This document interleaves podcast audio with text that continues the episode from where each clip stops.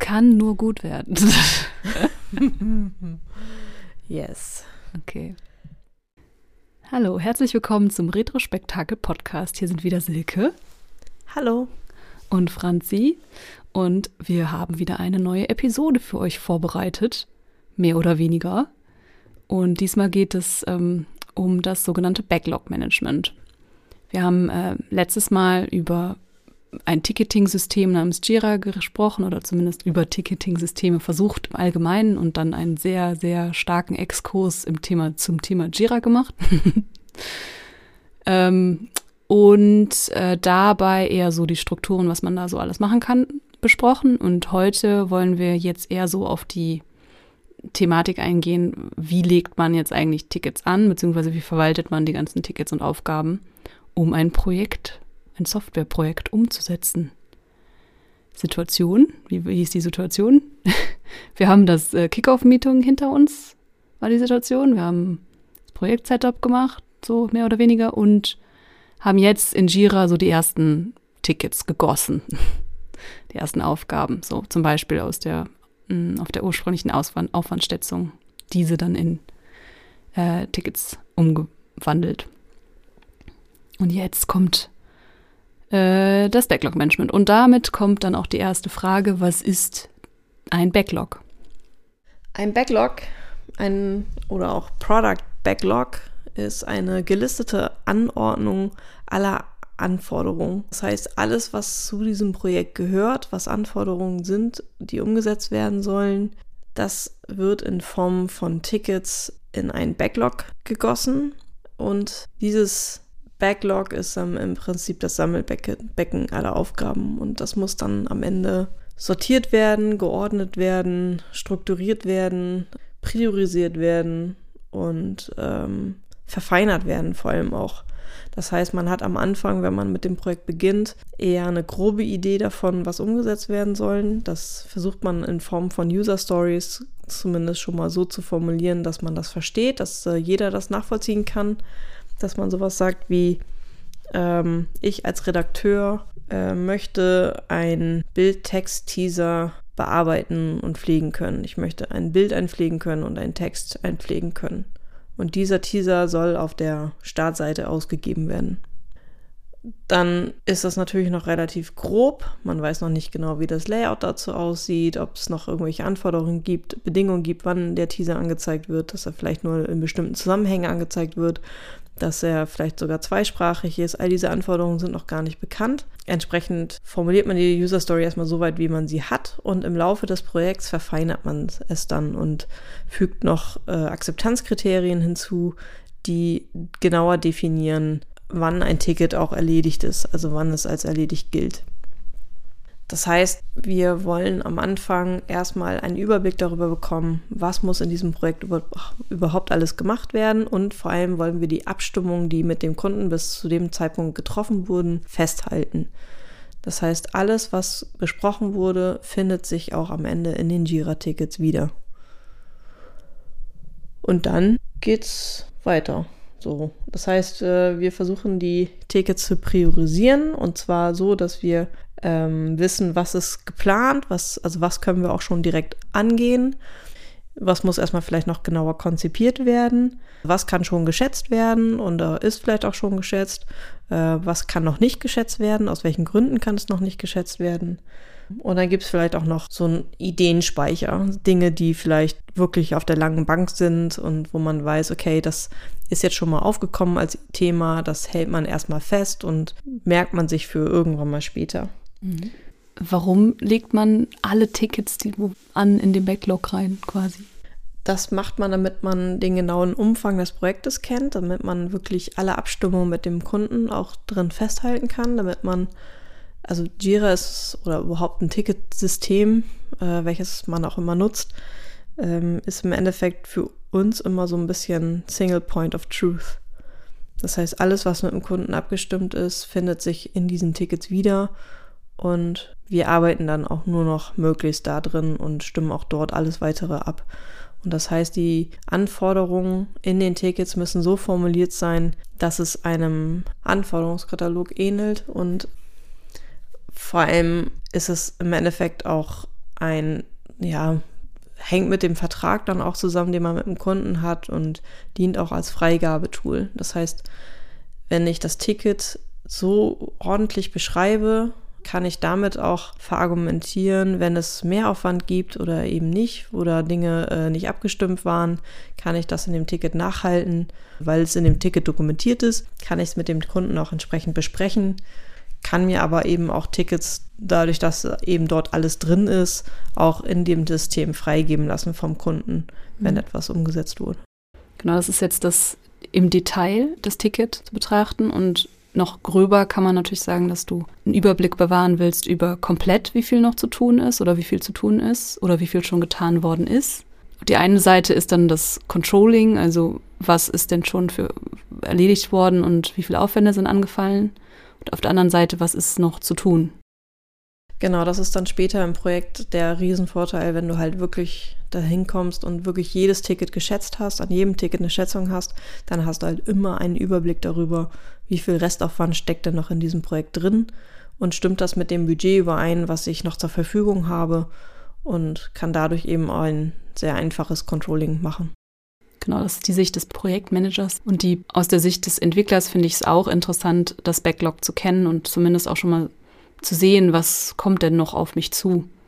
Und bei konkreten Doings dann noch Rücksicht darauf zu nehmen, weil man weiß, okay, da kommt jetzt noch eine andere Aufgabe, die darauf aufbaut und jetzt baue ich das entsprechend schon mal so, dass das später einfacher wird oder so. Oder man will einfach nur wissen, was, wohin soll die Reise gehen. Das ist ein Teil der Priorisierung, die man macht. Das heißt, ich versuche die Tickets im Backlog die, die sich im Backlog befinden, ja schon mal in so eine Art Reihenfolge zu bringen. Also eben die Tickets, die, wo ich weiß, die kann ich jetzt schon anfangen und auch bearbeiten oder die sind für den nächsten Sprint relevant die sortiere ich dann auch entsprechend schon mal so, dass sie auf einer Liste sind. Also das heißt, ich kann mir auch schon den übernächsten Sprint schon mal anlegen, da die Tickets schon mal reinschieben, die dann als nächstes relevant sind und habe diese dann eben auch im Fokus und kann da gezielt dran arbeiten, dass die Aufgabenstellung klarer wird, dass letzte Fragen noch geklärt werden, Zulieferungen erfolgen etc., damit dann eben auch, wenn der Sprint dann beginnen soll, alle Informationen da sind und dann auch wirklich begonnen werden kann und nicht erst dann noch Fragen geklärt werden.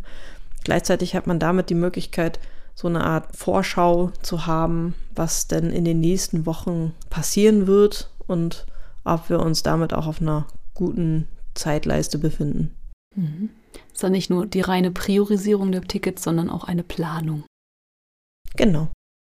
Und äh, wie befülle ich denn das bei Clock? Oder wer befüllt das? Und wer ist dafür verantwortlich? Im klassischen Scrum wäre das der Product Owner, der für das Backlog verantwortlich ist. Der priorisiert das Ganze, aber jeder darf und kann Tickets erstellen. Also es muss nicht der Product Owner machen, nur weil er dafür verantwortlich ist, heißt das nicht, dass der die Tickets erstellt. Das darf wirklich jeder. Im Agenturalltag äh, ist es entweder der Projektmanager beziehungsweise Projektmanager mit dem Entwickler zusammen oder auch der Entwickler alleine, je nachdem, wie das Projekt aufgebaut ist und inwiefern das ähm, eben auch teilweise technisch wird. Es gibt ja auch äh, ein paar User Stories, die sehr ins technische Detail gehen oder man teilt sich das so ein bisschen auf, dass der Pro Projektmanager vielleicht die User Story schreibt, die noch recht simpel gehalten ist und ja auch eh von jedem verständlich sein muss. Und die Akzeptanzkriterien oder so füllt dann der Entwickler aus. Da gibt es diverse Konstellationen, wie man das macht. Wichtig ist nur, dass es eben gemacht wird und dass es eben auch sorgfältig gemacht wird. Also dass man sich da wirklich am Anfang einmal richtig Mühe gibt, das ordentlich zu machen und sich da auch eine gute Struktur auszudenken. Genau, und im Entwickleralltag ist es auch so, dass ich, wenn ich über Probleme stolper oder über irgendwelche Sachen, die mir auffallen, dann ist das Backlog auch gut, da einfach so, so ein Ticket reinzuschmeißen mit dem Doing, was da noch zu tun ist, um einfach ähm, für mich diese Aufgabe sozusagen aus den Augen, aus dem Sinn irgendwo ich habe sie gespeichert, ich weiß, da gehe ich nochmal rüber, aber jetzt gerade kümmere ich mich nicht drum, weil man die Tendenz hat, als äh, Entwickler manchmal sich sonst im Detail zu verlieren und irgendwie eine Aufgabe dann äh, da irgendwo drüber zu stolpern und das dann unbedingt direkt machen zu wollen. Aber bevor man es vergisst, lieber ein Ticket ins Backlog reinlegen, auch wenn es vielleicht noch nicht so detailliert ist. Dann ähm, schreibt man es vielleicht, beschreibt man es eventuell grob, aber wenn es schon mal da ist, dann poppt es zumindest auch schon mal beim Projektmanager auf und er kann damit auch planen oder auch irgendwie sagen, okay, ah, da ist noch was zu tun. das haben wir vergessen mhm. oder das ähm, ist jetzt später erst aufgepoppt. Das muss ich einplanen, dass es auch noch gemacht wird. Oder zumindest muss ich es mit dem Kunden klären, wie die Prior ist und wann es gemacht wird oder ob es gemacht wird. Dieses erstmal grob und dann immer granularer ist auch wichtig, weil du manchmal ja wirklich auch nur Ideen aufschreibst oder Dinge, die, wo man denkt, oh, das könnte nochmal relevant werden. Man muss es natürlich so aufschreiben, dass man später noch weiß, was man damit gemeint hat. Aber es macht jetzt auch keinen Sinn, in Ideen richtig viel Aufwand reinzustecken und das schon total auszuformulieren und da wahnsinnig viel Gehirnschmalz reinzubringen, wenn am Ende gar nicht klar ist, ob das überhaupt umgesetzt wird. Das sind ja dann einfach Kosten, die entstehen, die dann gar nicht nötig sind. Deswegen muss man immer schön aufpassen, wo man wirklich seinen Aufwand reinsteckt. Genau, und man weiß auch gar nicht, ob das dann später überhaupt noch relevant ist. In der agilen Softwareentwicklung, äh, ändern sich die Gegebenheiten drumherum und äh, das, der Vorteil an der agilen Entwicklung ist, dass du auch agil oder schnell darauf reagieren kannst. Und es kann sein, dass eine Anforderung, die ganz am Anfang gestellt worden ist, gegen Ende des Projekts überhaupt noch nicht mehr, nicht mehr relevant ist, weil sich irgendwelche Sachen geändert haben, die technische Voraussetzungen oder sowas, die das dann einfach hinfällig machen. Und deswegen ist es auch wichtig, dass man einen gesunden Zwischenweg zwischen wie viel steckt man rein in das Ticket und schon von vorab und wie detailliert ist man. Sollte natürlich trotzdem ein paar Grundlagen äh, erfüllt sein, dass man auch nachher versteht, was denn da getan werden muss, also ungefähr grob die Story dahinter versteht, äh, woher das kommt und was das Problem ist, aber man muss jetzt nicht schon das komplette technische Konzept und sämtliche alternativen Lösungswege ausformulieren. Was noch wichtig ist, ist, dass wir äh, die Unternehmensziele und KPIs des Kunden auf jeden Fall noch mit aufnehmen. Das ist auch noch ähm, ein Punkt, den wir vergessen haben zu erwähnen, der aus meiner Sicht auch einen wesentlichen Bestandteil in die Priorisierung mit reinspielt. Und zwar ist es so, dass wir, wenn wir ein Projekt bekommen und mit dem Kunden umsetzen wollen, hat das ja einen Grund, warum der Kunde etwas umsetzen möchte. Das heißt, er möchte eine neue Webseite haben oder er möchte ein neues Feature haben und das hat ja auch Unternehmensgründe, warum das passiert. Das heißt, entweder soll der Umsatz gesteigert werden oder er möchte einen neuen Kundenstamm dazu gewinnen. Er möchte vielleicht ein neues Produkt irgendwie featuren und damit den Umsatz steigern oder wie auch immer. Es können diverse Dinge sein. Und diese Ziele sollte man aber mit, mit aufnehmen, dass sie auch sich im Backlog wiederfinden und damit man immer jedes Feature, was man umsetzen möchte oder was man in den Sprint mit einplanen möchte, immer dagegen halten kann. Dass man immer schaut, inwiefern zahlt das jetzt auf dieses Unternehmensziel ein und trägt einen Teil dazu bei, dass das erreicht wird, dieses Unternehmensziel. Und damit kann man seinen Backlog auch nochmal ganz gut ordnen. Das ist, wenn man jetzt in dem Fokus ist, ich habe jetzt einen Website-Relaunch, das alleine per se, da ist das eher seltener, dass man dann auch wirklich die großen, weiten Unternehmensziele mit reinbringt. Aber spätestens, wenn die Webseite live ist und man den Kunden ja auch noch weiter betreut, geht es ja auch darum, die Webseite weiter zu beobachten, das Tracking davon vielleicht auch zu analysieren und zu schauen, wie kann man da auch nochmal Dinge verbessern. Also sei es UX, sei es die Umsatzziele, weil vielleicht die Klickweg zum, zum Produkt zu lang ist oder es wird nicht richtig gefunden. All diese Dinge äh, muss man dann auf jeden Fall untersuchen und weiter analysieren und eben dann auch anpassen. Spätestens da ist es auf jeden Fall relevant, immer zu schauen, welches Feature zahlt eben auch auf diese Ziele ein. Mhm. Das so zum Thema Backlog-Priorisierung. Ich glaube, das ist, also Priorisierung und Befüllung ist das ja im Endeffekt. Ja, eher die Befüllung, das mit den Unternehmenszielen die zu pflegen und die KPIs, das äh, ist dann ein Indikator, mit dem man die Tickets dann priorisieren kann und planen kann, was ist wichtig, was zuerst passieren soll oder in welcher Reihenfolge. Dann mhm. können wir kurz noch auf äh, diverse Typen von Tickets eingehen, die im Backlog liegen können wie zum Beispiel Stories, Epics, äh, Tasks und Bugs. Und warum äh, unterteilt man überhaupt das in Typen auf? Das ist eigentlich erstmal im ersten Schritt einfach nur noch ein Indikator für den PM auch, um auf einen Blick in Jira dann zum Beispiel auch anhand der Farbe zu erkennen, was, was ist das denn für ein, eine Art von Ticket und ähm, wie kann ich das einschätzen? Inhaltlich. Ein Bug ist zum Beispiel anders zu priorisieren als einfach nur ein normaler Task oder ein Untertask, der zu einem anderen Ticket gehört. Und eine Story erkennt man dann vielleicht auch schneller was davon sind, also eine Story nimmt man dann zum Beispiel für, für Anforderungen, die der Kunde dann auch formuliert hat. Und daran kann man dann auch schnell filtern und finden, was, welche Tickets dazu noch gibt und welche noch offen sind und so weiter. Es gibt auch Situationen, da gibt es das eben auch noch neben Story auch noch äh, Feature und Change Request als Typen. Also ich arbeite eigentlich ausschließlich mit Epic Story Task und Bug. Subtask bin ich kein Fan von. Will, also CR, Change Request oder CR ist eventuell noch hilfreich, wenn etwas nachträglich hinzukommt als Anforderung vom Kunden, was im, im ursprünglichen Budget nicht mit eingeplant war, kann man etwas als Change Request markieren. Auch den, das Ticket sagt dann direkt aus, hier, das, da muss eventuell neue Aufwand oder neue Budget noch für äh, verhandelt werden mit dem Kunden, weil das gar nicht eingeplant war. Exakt, also CR macht schon noch Sinn als Typ. Genauso macht auch Optimization theoretisch Sinn. Also es hat auch seine Daseinsberechtigung, wenn man viel damit arbeitet, dass Dinge optimiert werden. Also weil einfach ähm, die Seite schon seit fünf Jahren online ist, einen richtigen Relaunch möchte man aber auch nicht machen. Dann arbeitet man eher an Optimierung und kann somit besser ausdrücken, dass dieses Ticket eine Optimierung eines anderen Tickets ist. Also, dass das eben eine Optimierung des Features XY ist. Und dann sind da auch Zusammenhänge eher klar und man kann sich dann eben auch noch andere Tickets als Referenz dazuziehen und versteht die Zusammenhänge besser. Und man weiß, dass andere Tickets noch relevant sind, wenn man direkt sieht, okay, es ist Typ-Optimierung. Das heißt, es bezieht sich auf irgendwas und es ist nicht ein komplett neues Feature. Für mich ist halt wichtig, dass Bugs wirklich eine andere Priorisierung auch haben. Wenn ich ein Bug-Ticket habe, dann versuche ich das im täglichen möglichst schnell mit abzuarbeiten. Also wenn das während äh, des, der Projektumsetzung ähm, auftaucht, dann versuche ich es so schnell wie möglich mit abzuarbeiten, damit das zum Livegang dann eben schon erledigt ist. Wenn es während des Livegangs auftaucht, dann hängt es natürlich davon ab, wie gravierend dieser Bug ist. Und je nach Priorität des Bugs hat das dann eben auch, äh, also ob das jetzt ein kritischer Bug ist oder ein, äh, da funktioniert die ganze Seite nicht mehr Bug ist. Davon hängt es natürlich ab, wie schnell wir uns daran damit beschäftigen.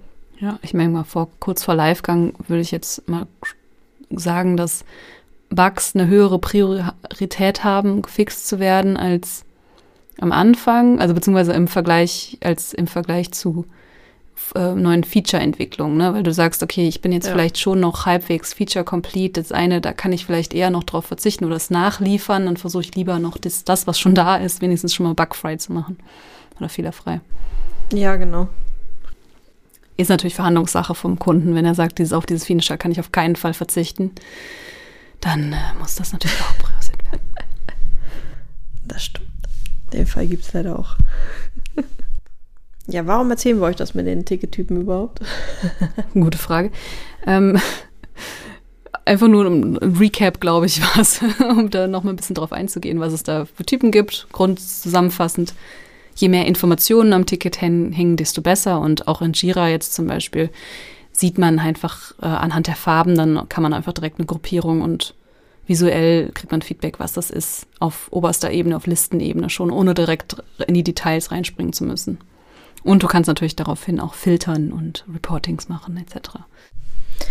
Ja, genau. Aber jetzt zum Beispiel auch mit Epics und Stories kann ich eben aber auch eine Struktur mir schaffen. Diese User Stories sind im Endeffekt die Features, die man umsetzen möchte.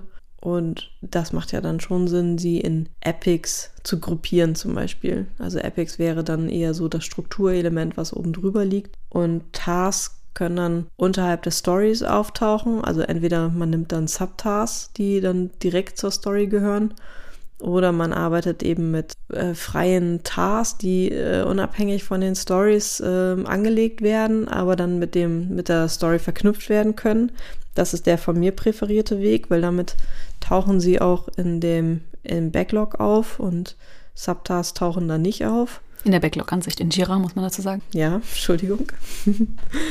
und das hat halt den Vorteil, dass ich sie auch in den Sprint besser einplanen kann. Für mich, weil ich habe halt oft Stories, dass die über mehrere Sprints gehen. Wenn ich das zum Beispiel nach Backend und Frontend trenne. Backend und Frontend finden selten im selben Sprint statt.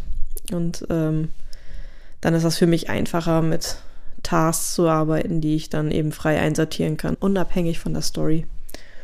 Der Nachteil an Subtasks in Jira, muss man natürlich sagen, ist, dass ähm, die halt direkt an dem Ticket, an dem Ticket liegen, die, was im Backlog zu finden ist und auch in dem Sprint eingesortiert wird, aber die Untertasks selber sind nicht dem Sprint spezifisch zugeordnet. Das heißt, wenn man ein Ticket, was mehrere Subtasks hat, über mehrere Sprints hinweg bearbeitet, dann schleppt man im Endeffekt diese Untertasks mit jedem Sprint mit.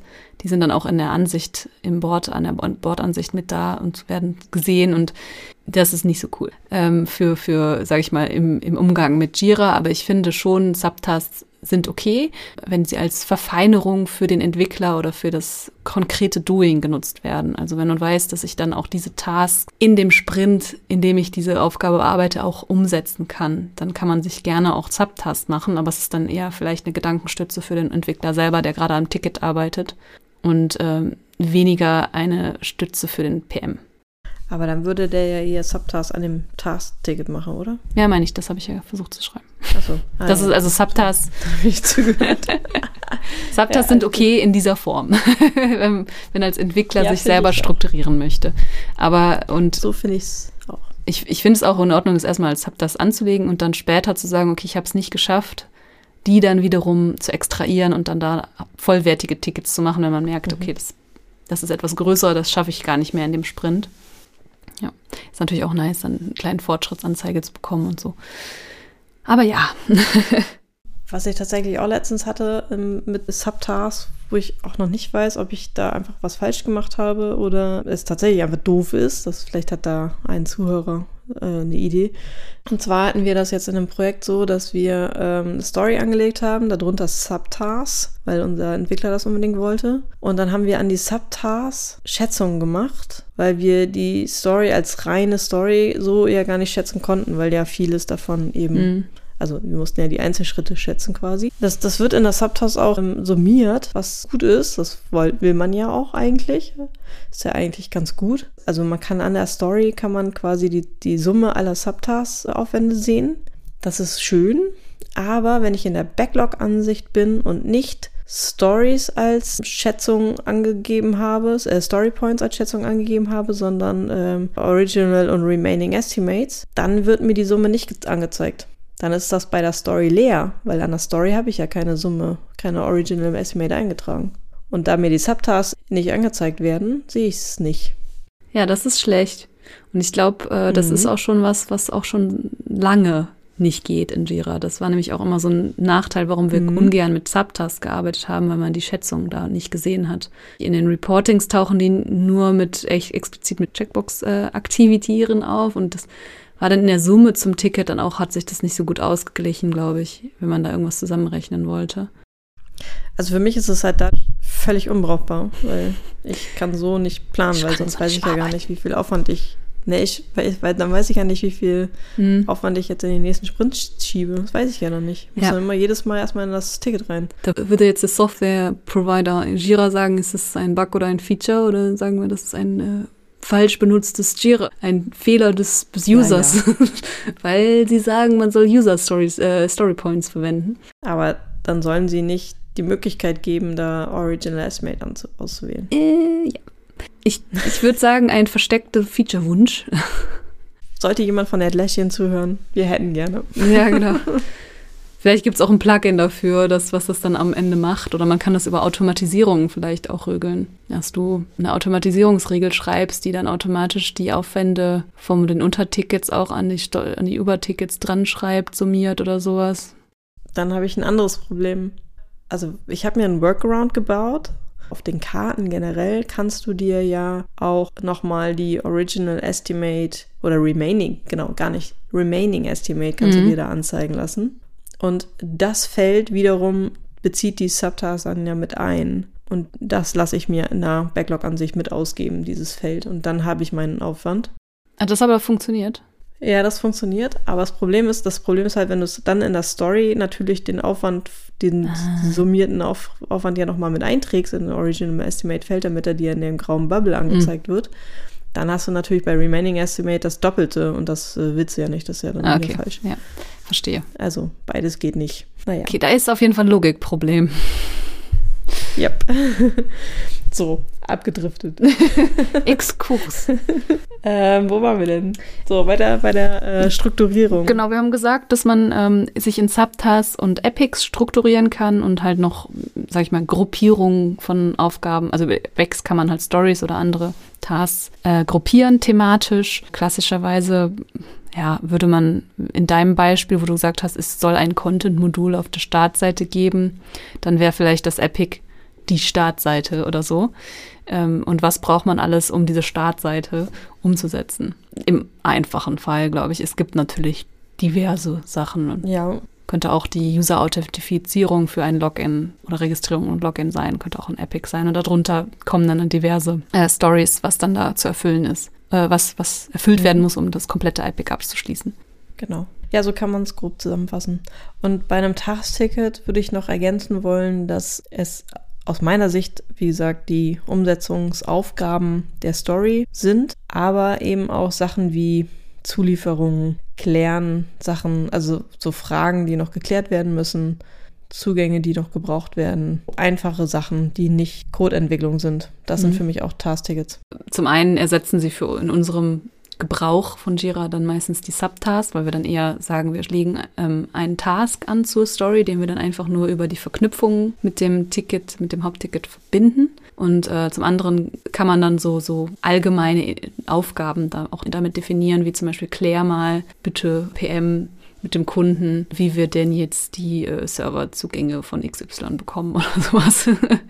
Da auch ein Tipp, wenn es etwas ist, was geklärt werden muss, dann mache ich das immer so, dass mein Ticketname auch immer damit anfängt. Also es heißt bei mir dann immer klären, Doppelpunkt. Und dann kommt die Frage, weil du damit den Vorteil hast, dass du die dann auch filtern kannst. Das heißt, du kannst nach dem Text klären suchen und dann werden dir schwuppdiwupp alle angezeigt, die geklärt werden müssen. Ich überlege gerade, ob das etwas ist, was Jörn damals uns beigebracht hat. Ja. Eingebläut hat. Hat er. Das habe ich von ihm. Das, so, das kommt mir sehr bekannt. Ja. Und wie priorisiert und sortiert man jetzt Tickets? Man hat sie auf jeden Fall jetzt angelegt. Müssen wir jetzt noch über das Bug-Ding reden oder ist es allen klar, dass das, wenn es ein Fehler ist, dann Eindeutig. ist ein Fehler. dann es, nimmt man ein Bug-Ticket. Ja.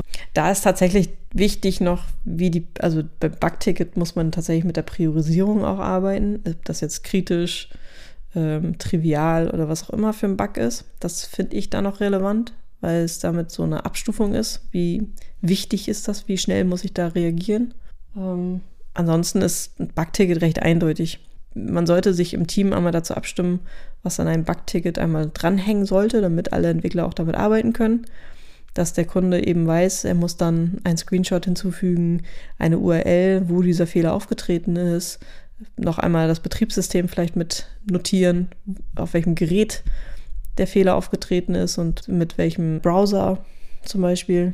Ja, man weiß es natürlich nicht unbedingt, ob das immer direkt ein Frontend-Fehler war oder ein Backend-Fehler, weil die falschen Daten zum Beispiel zurückgekommen sind oder so und deswegen Fehler im Frontend auftritt. Ja, ja. Aber ja, klar, also hängt so ein bisschen davon ab, was, welcher Typ von Fehler oder wo das denn herkommt, was man dann für Informationen braucht. Aber klar, es gibt je nach Projekttyp, also wenn es eine Webseite ist, ist die Wahrscheinlichkeit hoch, dass es sowas wie, gib mal die URL an, wo es aufgetreten ist. Oder zumindest den Klickpfad, wie du da hingekommen bist und so weiter mit an. Alle Informationen, die ein Entwickler oder ein PM später braucht, um das nachzuvollziehen und vor allem reproduzieren zu können. Ja, genau. So kann man es gut zusammenfassen. Je mehr, desto besser. Ich habe jetzt das Backlog voll mit Tickets, aber wie priorisiere ich denn jetzt das Ganze? Ja, da sind verschiedene Faktoren wichtig für. Es gibt einmal die zeitliche Wichtigkeit, wann das Feature fertig sein muss, also ob es äh, eine Dringlichkeit mit sich bringt. Dann gibt es den Fall, dass es Abhängigkeiten vielleicht mit anderen Tickets hat. Also das heißt, ich, dieses Ticket muss in diesem Sprint gemacht werden, damit im nachfolgenden Sprint ein anderes Ticket gemacht werden kann.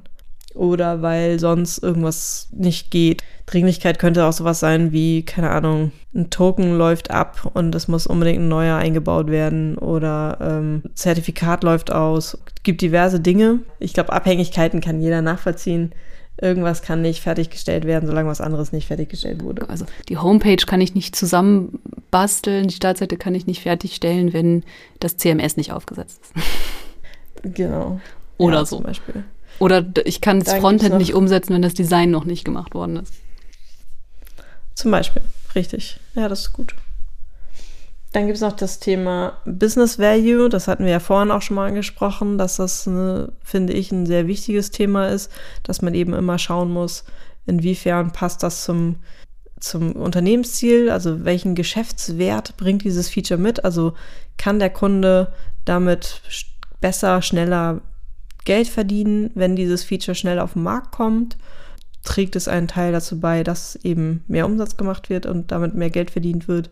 Das ist im Endeffekt so ein bisschen die Wichtigkeit, die dieses Feature dann hat. Mhm.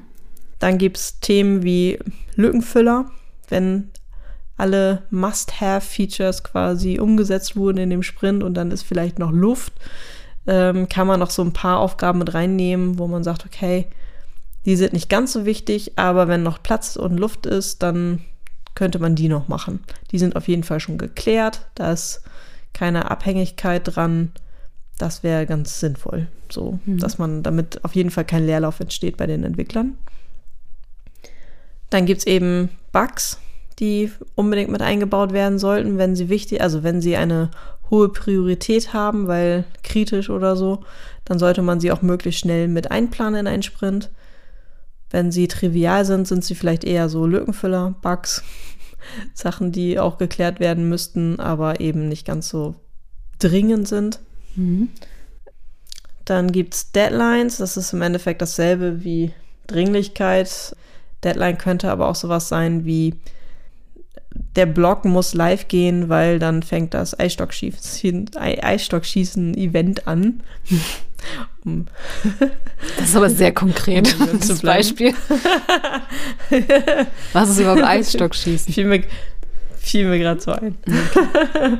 Wo wir über Jörn sprachen.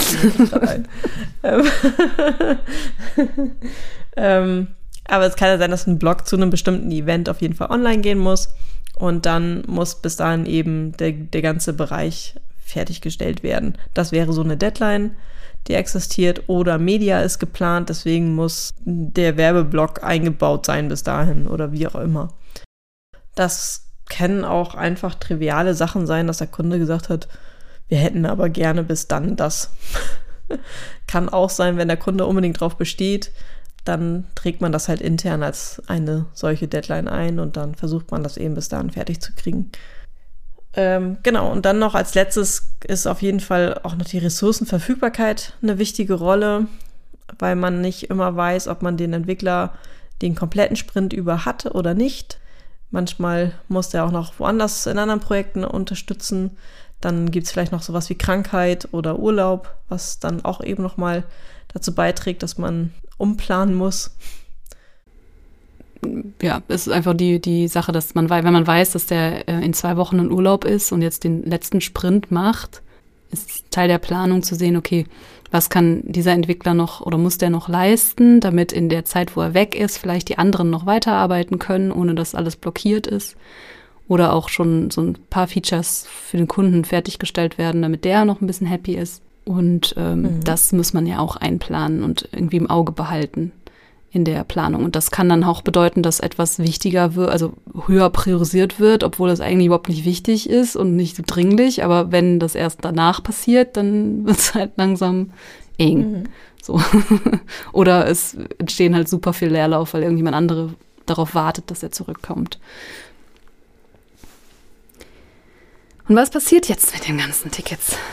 Als nächstes. Also wir haben die sortiert oder zumindest der Product Owner oder Project Manager oder der Kunde haben dem eine Reihenfolge oder Priorisierungswert gegeben der Tickets. Und nun ähm, wollen wir ja eigentlich ins Doing kommen und da gibt es jetzt im Scrum oder zum drei Meetings, die wir noch etwas kurz besprechen und zwar einmal das Estimation Meeting, dann das Refinement Meeting und die Sprint Planung oder Sprint Planning. Mhm. Was ist das Estimation Meeting? Also Name ist Programm. Ich würde sagen, Da werden Aufwände geschätzt an den Tickets. Ist das korrekt, Silke? ja, das ist richtig. Hast du sehr gut erkannt. Krass.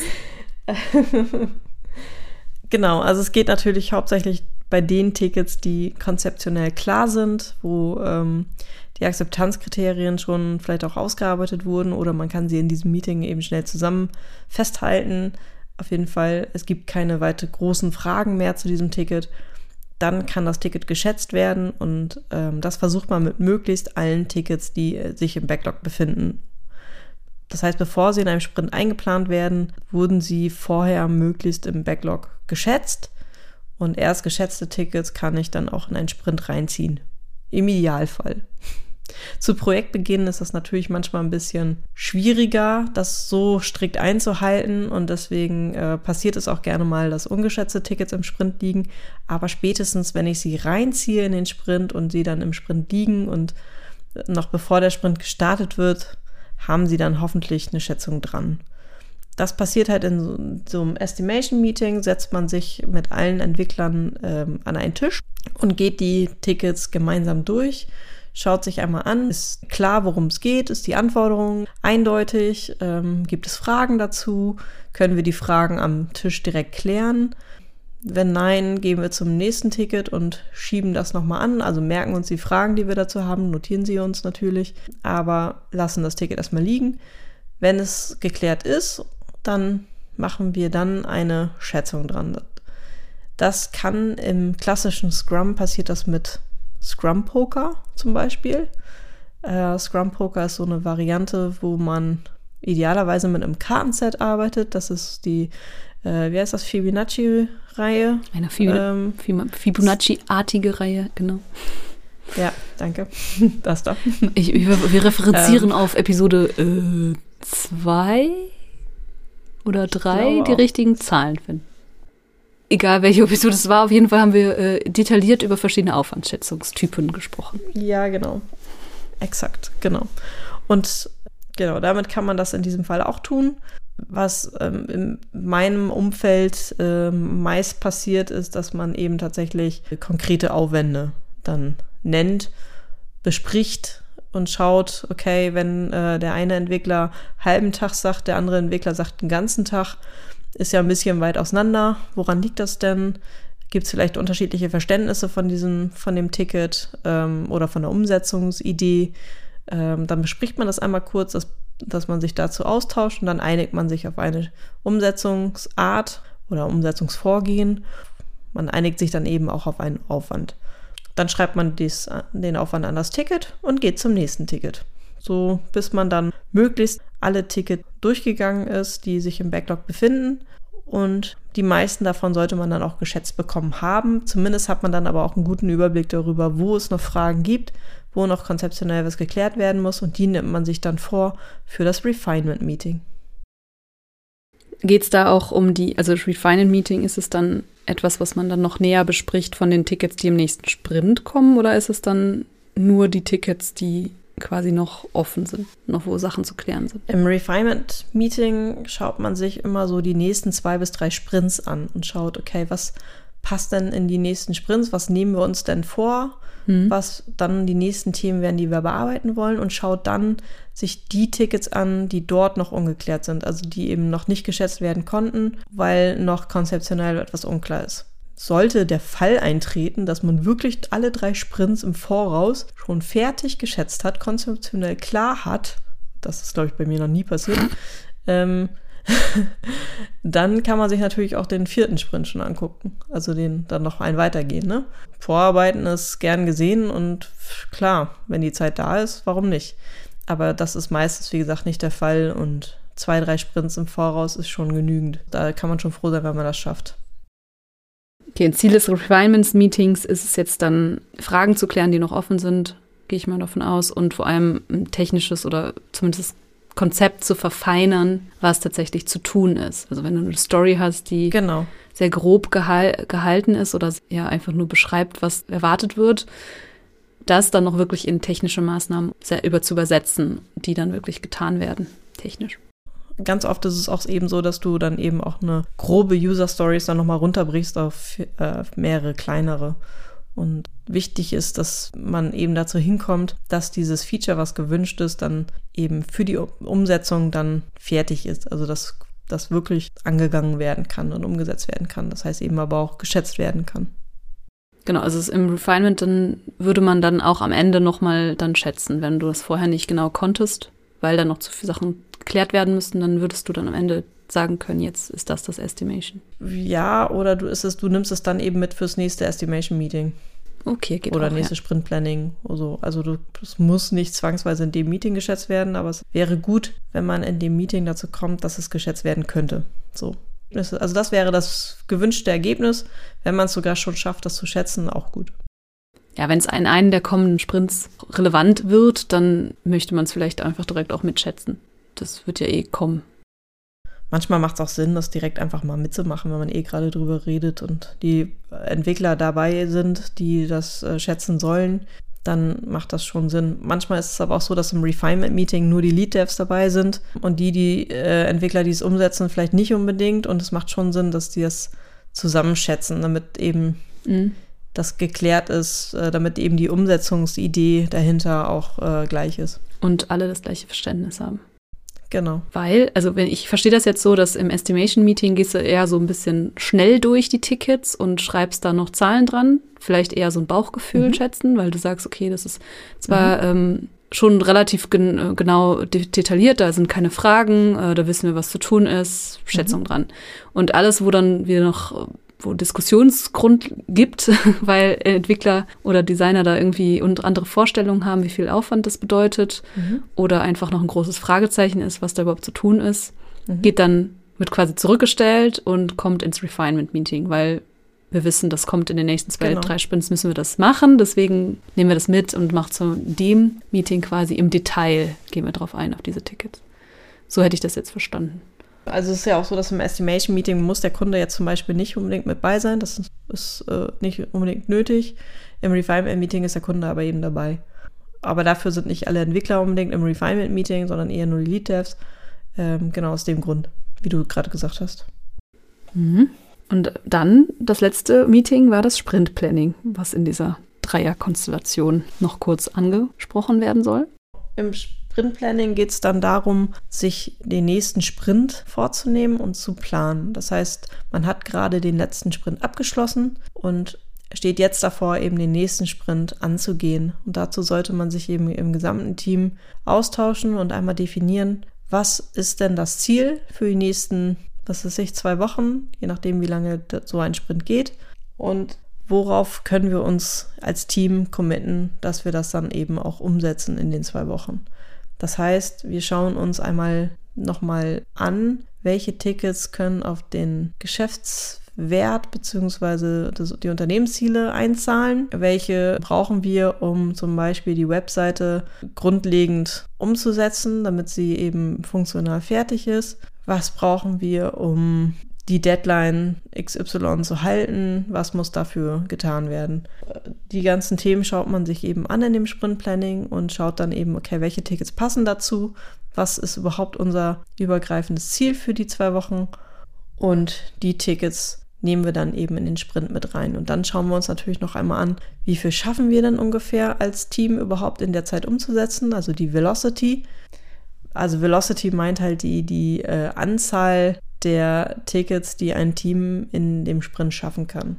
Und die variiert halt von jedem Team zu Team. Jedes Team entwickelt so seine eigene Umschlagskraft. Es ist nicht nur die Anzahl der Tickets, ist, äh, wenn du auf Story Points schätzen würdest, dann wäre es die Summe aller Story Points, die man in einem Sprint schaffen kann. Ja, genau. Bei uns als Agentur zum Beispiel ist es auch so, dass wir auch anschauen müssen, wie ist denn die Verfügbarkeit der Ressourcen in, den nächsten zwei, in dem nächsten Sprint? Gibt es da irgendwelche Einschränkungen oder ähm, weil, weil die auf irgendwelchen anderen Projekten noch mit aushelfen müssen oder Urlaube anstehen, wie auch immer?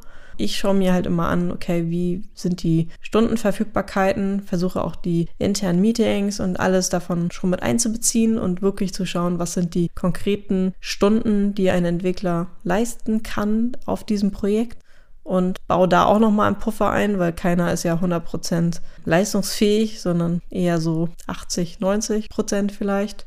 So einen Puffer baue ich dann eben auch nochmal mit ein und die Zeit versuche ich mit Ticket zu füllen. Mehr ist nicht realistisch. Dann gucke ich eher, dass ich dann lieber noch ein paar Lückenfülleraufgaben mit reinnehme, um dann, falls doch mal ein Entwickler schneller sein sollte, man die Zeit eben trotzdem noch auslasten kann. Und dann gibt es ja auch immer noch die Möglichkeit, notfalls Tickets aus einem nächsten Sprint schon vorzuziehen. Genau, also in der, in der idealen Welt äh, ist es so, dass ähm, alle Entwickler, die auf einem, in einem Scrum-Team arbeiten, ja eigentlich alle Aufgaben der anderen auch machen können. Ne? Das war so die ideale Welt oder die ideale Vorstellung aus der Theorie, so dass man eigentlich dann nur die Summe der Tickets oder Storypoints sehen kann und weiß, das wird dann erledigt. In der äh, realen Welt und nicht in der idealen ist es aber so, dass natürlich schon die Entwickler bestimmt oder Designer spezifische Aufgaben haben oder spezifische Spezialisierungen oder auch ähm, Seniorität in verschiedenen Bereichen haben. Nicht jeder Entwickler kann jede Aufgabe erfüllen. Und so ist es auch gleichzeitig so, dass du im Sprint Planning realistisch gesehen das auch versuchst, die Aufgaben dann direkt schon Personen zuzuweisen und dann natürlich auch versuch, die, die Auslastung für jede Person versuchst, möglichst gleich zu haben. Weil wenn jetzt jemand alle Aufgaben bekommt und einer gar keine, dann ähm, wäre das ja nicht gut. Deswegen versucht man dann eine Balance zu finden, sodass alle ungefähr gut ausgelastet sind. Und das meine ich auch mit dieser Zeit, die ich ausrechne. Das mache ich halt pro Person. Und deswegen ziehe ich dann auch pro Person dann immer entsprechende Tickets rein. Also ich mache das dann wirklich pro Person. Ja hätte man die ideale Welt, dann könnte, würde man einfach keine Tickets später mehr in den Sprint reinziehen, ne? weil ja jeder, jeder alles machen kann, so, ne? Ähm, ja, aber das passiert eh selten. Das ist, aber es habe ich noch nicht erlebt. Wobei in dem Team, ne, das besagte, mit dem Eisstockschießen, da war es schon annäherungsweise, dass jeder alles machen konnte. Aber auch da gab es natürlich schon Unterschiede, weil einer sich dann mehr auf Frontend und so spezialisiert hatte und andere mhm. nicht. Das stimmt. Es gab auch Vorlieben. Vorlieben. Du hast dich ins Thema schon fest eingearbeitet und so und dann wurde das einfach so verteilt, dass man dann auch das gemacht ja. hat, was man schon kannte oder wo man sich gut auskennt. Nochmal zusammenfassend, ne, du hast im Refinement ja dann auch zwei bis drei Sprints im Voraus geschätzt, aber wahrscheinlich, also nicht geschätzt, sondern irgendwie ausformuliert. Du weißt also ungefähr, was in den nächsten äh, Wochen ansteht.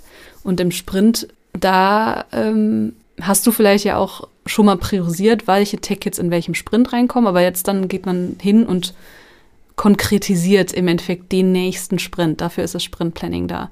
Und da wird dann wirklich im Detail geguckt, was können wir denn wirklich schaffen, so habe ich das verstanden, und worauf committen wir uns auch, dass wir schaffen. Das ist ein wichtiger Punkt auch im Scrum oder in einem Scrum-Team dass ähm, jeder weiß, was zu tun ist und auch dann dahinterher ist, diese Aufgabe auch eigenständig und selbstverantwortlich dann auch zu erfüllen, die Aufgaben, die er bekommen hat.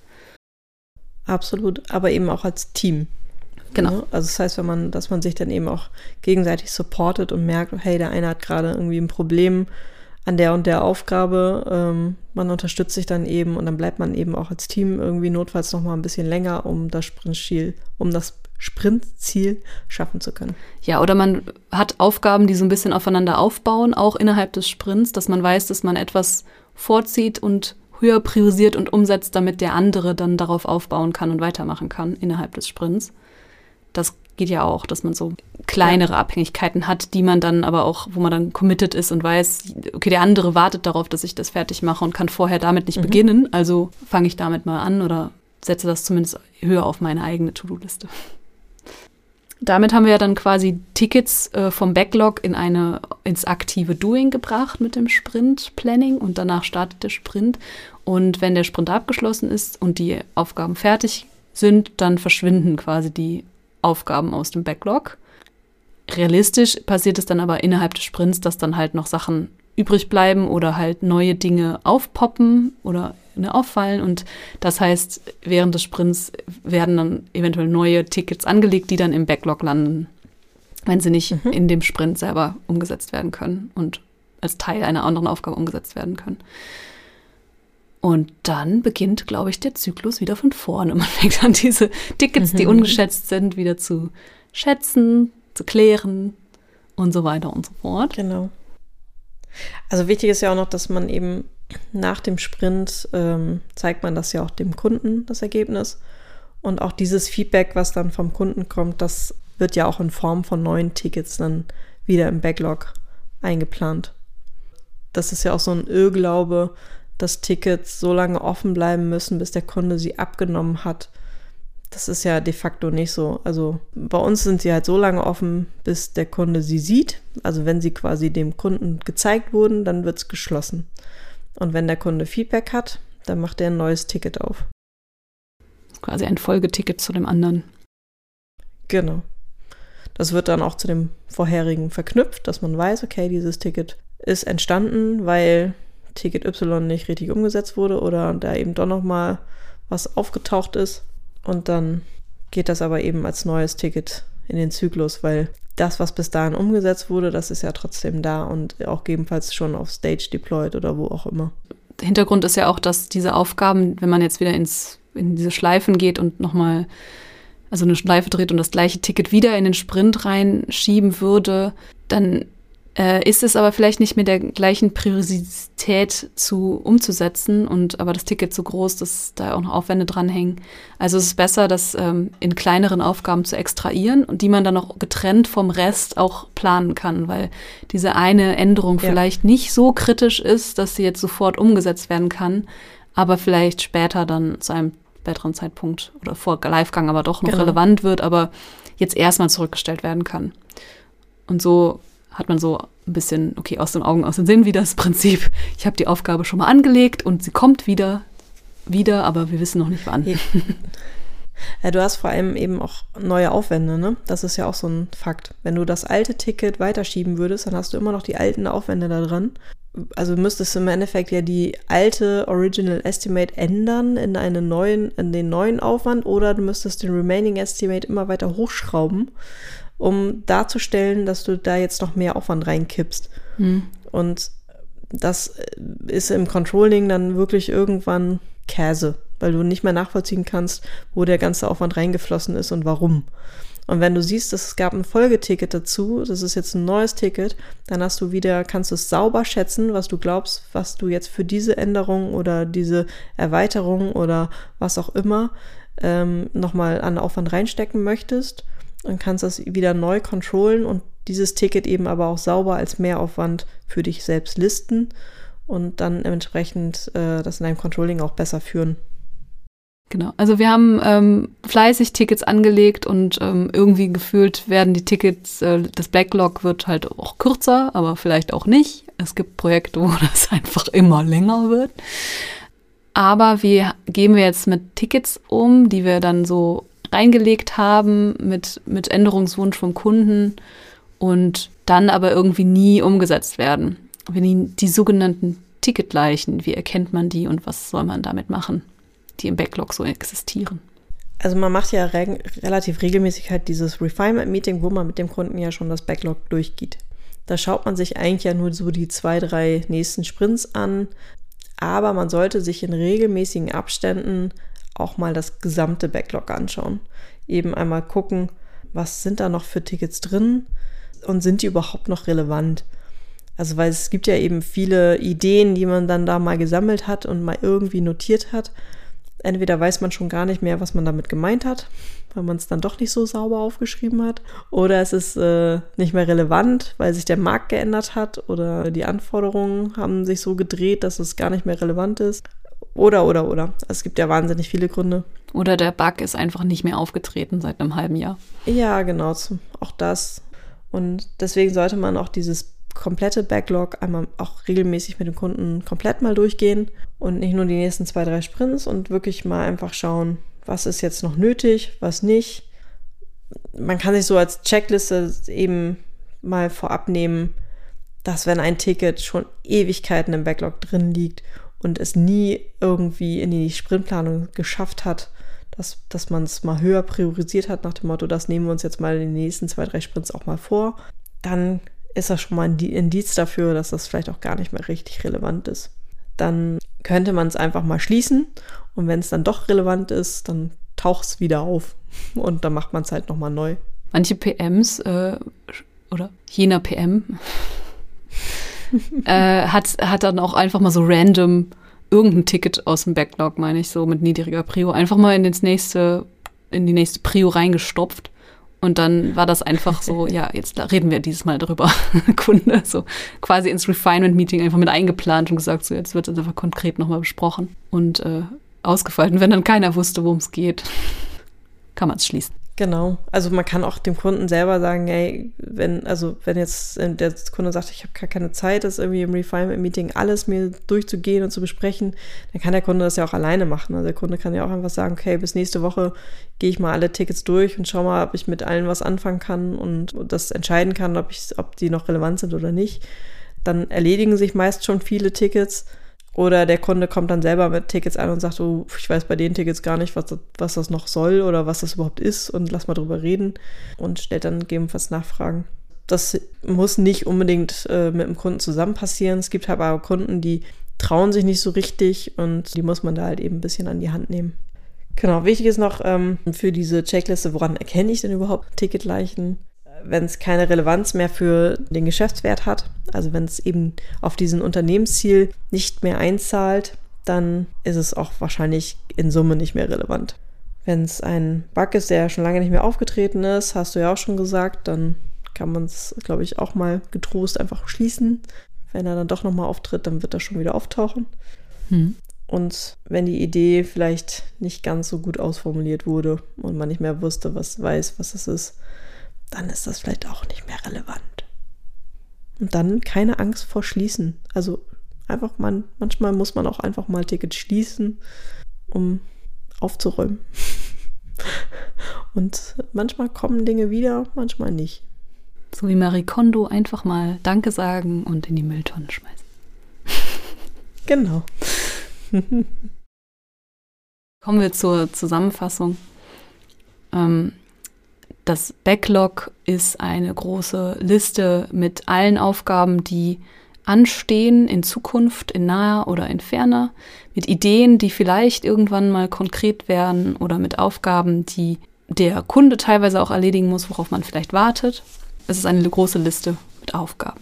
Und dann gibt es verschiedene Werte, nachdem man ein das Backlog sortieren kann oder die Aufgaben innerhalb des Backlogs sortieren kann. Und da ist das Wichtigste der, sage ich mal, Business Value für den Kunden, aber auch unter Berücksichtigung von Abhängigkeiten der Tickets oder ähm, äußeren Gegebenheiten wie Deadlines oder was auch immer, werden halt Tickets priorisiert. Das wird im Team oder beziehungsweise vom PM oder Produktowner oder Kunden einfach gemacht. Das ist kommt drauf an, und dann äh, werden im Scrum zumindest in diesen drei Meetings, dem Estimation, Refinement und Sprint Meeting und Sprint Planning, diese Aufgaben geschätzt, verfeinert und dann konkret geplant, wann sie umgesetzt werden oder dass sie umgesetzt werden.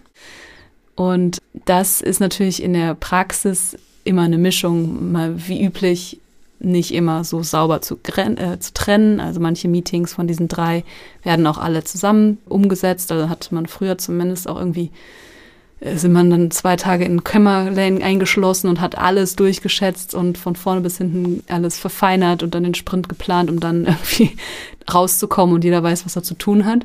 So, ich glaube, äh, aufgrund dieser zwei Tage oder sage ich mal einen Tag in einem Raum sitzen, ist es, glaube ich, jetzt eher so aufgesplittet oder in der Praxis dann lieber irgendwie aufzuteilen und so ein bisschen effizienter zu gestalten, dass es halt nicht immer alle beteiligt sind an sämtlichen mhm. Meetings, sondern dass auch ein bisschen auf die Rolle im Team aufgeteilt wird, dass dann Lead Dev und PM eventuell auch viel untereinander klären können und dann nicht unbedingt sämtliche Entwickler und der Kunde auch noch mit dabei sein muss. Deswegen ähm, wird das getrennt in der Praxis, aber es kann auch sein, dass das alles zusammenkommt oder der Projektmanager viel alleine macht oder die Lead Dev auch einfach alleine das Backlog komplett durchschätzt oder die anderen kann auch sein. Kommt immer drauf an.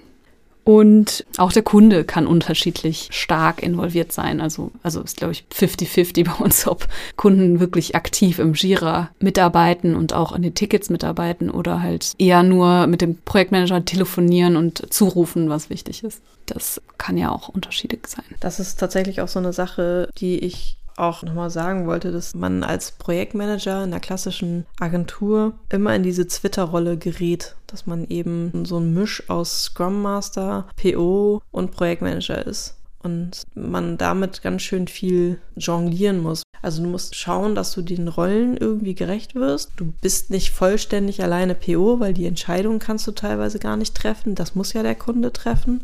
Aber der Kunde ist gar nicht fähig, die PO-Rolle rauszufüllen, also musst du das teilweise mit übernehmen.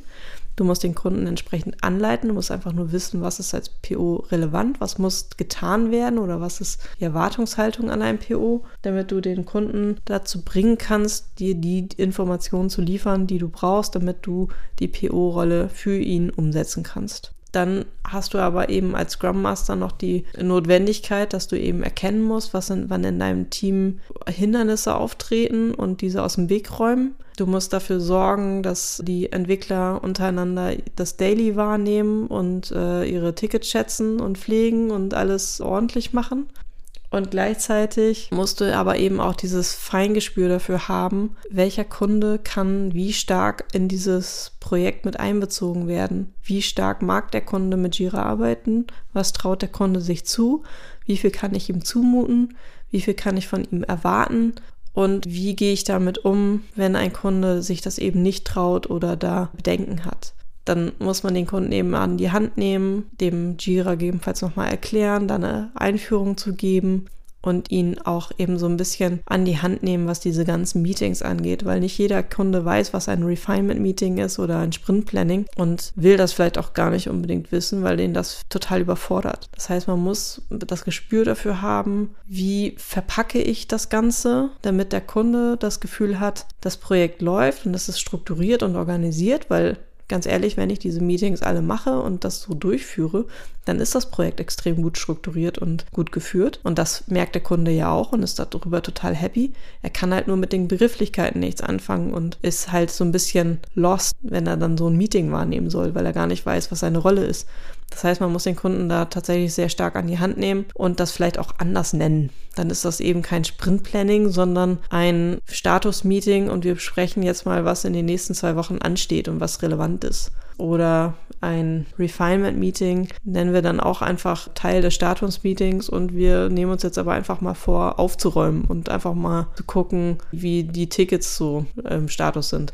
Oder man nennt das Ganze Workshop zum Thema XY und nimmt sich dann eben ein paar Tickets vor, wo noch konzeptionell dran gearbeitet werden muss und bespricht diese explizit. Da muss man halt ein bisschen kreativ werden als Projektmanager und das ist aber eben halt auch eine Sache, die mittlerweile gefordert wird von uns und was Kunden teilweise gar nicht wahrnehmen. Vor allem eben auch diese ganzen Twitter-Rollen, die wir haben, also diese, diese Dreifachrolle. Das wird gar nicht gesehen von Kunden, wird aber vorausgesetzt, dass wir das mittlerweile können.